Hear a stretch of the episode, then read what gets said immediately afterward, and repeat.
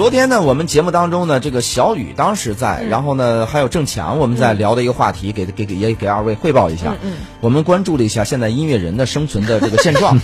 这个有一个节目让已经从关注媒体人的生存开始到关注音乐人哎，就是互相抱团取暖呗。就是天下农友是一家，穷不帮穷谁照应，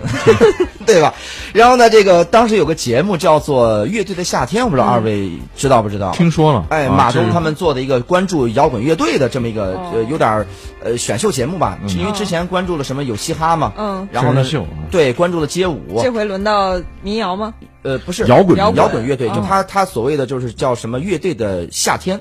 乐队是指的就是摇滚乐队，哎，比如说像咱们演出孙斌他们哈哦，当然他们现在就是你看他们挺惨，他们是这个就这个节目映射出来的一个缩影啊，就是那种驻唱歌手是吧？就是哎，早年间呢都是有摇滚梦想的一批人。你看那个吉他手，音乐梦想对啊吉他手大哥，对吧？留着那个大辫子，然后呢都是有音乐梦想的、摇滚梦想的是一批人。结果做着做着呢都去唱流行歌曲去，酒吧里没办法啊酒吧里边这弹着弹着这个腰为五斗米折腰啊。哎，上来一个，上来一个，这个，比如说下边一个客顾客上来就说，我要唱一首爱情，哎，那个什么，这个这个爱情买卖，爱情买卖，你给我弹一个，几个人定了光，定了光 那弹。他说他们现在呀，准确的知道下边就是大家想听什么，所以他们现在主要唱的都是这这这个路子的歌。然后呢，这个所以呢，这个呃，乐队的夏天这个节目出来以后，很多玩乐队的人觉得看到希望了，因为呢，摇滚乐、民谣，包括这个像什么嘻哈，它都包括街舞，都是属于这个小众范畴。但是逐渐的一点点呢，因为一些社会事事件呢，开始走向大众化。比如说，你像说唱，就是因为那一个节目，好像被大家熟知了，一下小众地下的成为一个大众流行了。街舞也是，包括民谣也是。现在呢，有人说是不是轮到这个乐队了，轮到这个摇滚乐了？对，有其实嗯嗯，大家对这个领域的关注一直还不是特别的，就是关注度一直不是特别高，毕竟是一个小众人群，在青年人里面，这个这个人群也不是特别主流的一个范畴，是吧？哎但是现在音乐人也开始维权了，我觉得这事儿还挺逗的，也是拉横幅的套路嘛。，对，这个音乐人现在就是，你看他有一个这么一个计划，就是我是觉得一开始觉得还挺好，呃，最近呢，就是说看了有这个五月二十七号有一个音乐人集体维权的照片呢，开始在微博上各种发酵。呃，在这个酷狗的这个总部的门前，举着横幅，白底黑字，上面写着“酷狗圆梦计划致数百音乐人损失过亿，酷狗请还我们音乐农民工的血汗钱”等等。那么怎么回事呢？哎，这是在二零一八年，酷狗音乐呢曾发起了一项名为“圆梦计划”的一个活动。嗯，音乐制作方呢可以制作音乐小样，并自主定价，上传到音乐酷狗的这个旗下的一个商城。嗯，酷狗直播的主播呢可以通过在直播中呢众筹的方式，自主购买这个小样，最后制作成曲，上线这个播出。嗯，简单来说就是粉丝出钱，商家制作，酷狗拿版权。嗯，这本来是一项涉及到一个主播是吧？哎，对，本来呢是一项主播圆梦、制作人盈利的好计划。嗯什么意思？就比如说一些音乐制作人，我有好的这个作品，那么我就上传到你这个上边儿。那么上传到上面以后呢，谁想唱我的这个作品呢？嗯，他的粉丝得来为他买哎单。，酷狗上面有这个直播的平台，那么直播的一些主播呢，你也要唱歌，你也想自己出歌，嗯，那么你也想成为一个歌手、音乐人，好，那这个时候呢，你就来买歌，但是你可能没钱买歌，比如说一首歌能几万块钱，那么你呼吁在你的直播里边呼吁大家，你可以给我众筹，嗯，哎，大家就稀里哗啦，这这众筹众筹的给二两千块钱，当 然？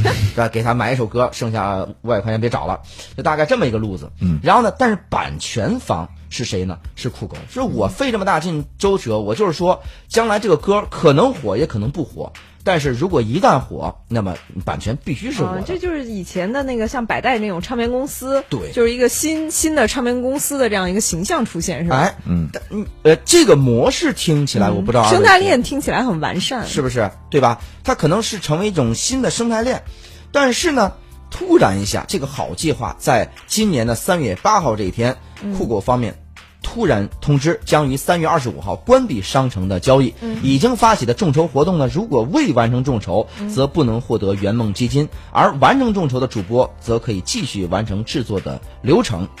那么呢，没想到这个三月二十二号呢，酷狗突然宣布商城暂停交易，并关闭了商城购买的渠道，比之前通知还早了三天哎。这什么理由啊让很多已经完成众筹没有下单的主播呢是不知所措。那么很多主播呢，就是他想拥有自己的歌并回馈粉丝呀，自己砸钱这个凑够众筹的基金，然而提前三天交易。让他们揣着钱却买不到歌，嗯，其实这方面呢，那些制作人、音乐制作人的损失更严重。我费劲做的这个歌，我都放到这个地方了，等待购买了，你告诉我说这个没了。那我接下来怎么办呢？他好像还要求他底价出售是吗？还在打折？对你就是你要再想菜市场买菜似的。对，那当然就他中间想盈利嘛，所以这就变成了就是说这个本来大家其实很多音乐人看到说酷狗这个，当然是一个还挺大的新闻，认为这个有可能改变之前很多音乐人落魄的这种局面，有可能成为一个新的一个路子。结果没想到他自己试验中途就夭折了。嗯，我觉得这里边可能存在这几个方向啊。首先，我们要回头看看酷狗这个平台的问题。这平台问题存在于两方面。第一方面呢，其实酷狗啊，呃，它整个这个算账的这个算法，我觉得还是比较聪明的，因为它相当于是呃，这个以最低的价格，近乎是空手套白狼拿下了拿价格音乐本权，就是空手套白狼嘛，音乐版权的这样的做法，这是第一点。它几乎是空手套白狼，它只提供平台，公司还付钱呢。对。第二个是最重要的、要命的是，刚才谢飞一直在提到的一个词儿，就是众筹。酷狗的平台有没有众筹的资质？这个非常重要。这个恐怕是之前酷狗平台自己都没有发现的，因为从众筹的角度来讲。这个我必须要在试资呃这个这个这个这个筹资之前就告知消费者，他这些钱，比方说他不是六万块钱吗？啊，是实际用途，他的财务必须是透明的，然后资金必须是严格使用的。如果以众筹的名义筹筹资，甚至盈利的话，那用户是可以起诉要求退还的，恐怕。酷狗之前并没有把这个众筹这个事儿想得很明白，有可能后边走着走着突然发现有风险。这个对，只能说这个这个产业链，刚才刚刚齐哥也提到了哈，说这个产业链哎听起来还很完整，也挺好的，逻辑闭环。对，逻辑是闭环的，但其实里边有很多不合规的地方，对，包括这，我觉得不只是不合规，甚至是可以说是不公平。对，但它你不能定义它违法，但是它确实是不合规，因为众筹在这个在咱们国家监管还是一个比较真空状态，包括其实争议一直很大的水水滴筹。啊，其实它就是一个例子，将来有机会我们可以聊聊它，是非常大的一个例子。呃，所以呢，现在这个酷狗这个平台是否能够拿出来，是否我平台具备从事众筹的行业务的这个资质，我觉得恐怕是酷狗是拿不出来的，否则不会堕落到这今天这个地步啊，而且是迅速堕落。我觉得这是第一点。第二点呢，整个现在这个付费数字音乐市场，在中国来讲是一片特别大的空白。对，因为。这个一会儿可以给大家说一个数字，真的是很吓人的这个数字啊！这个它是一片蓝海，因为它的利益，它的里边的钱非常多。但是中国从事这样的东西，最关键还有我们的受众，普通的用户花钱听音乐的这个习惯，其实还并没有养成。对他花钱听，你看我最近哈就就在花钱听音乐，然后呢就是呃冲着这个谁披头士。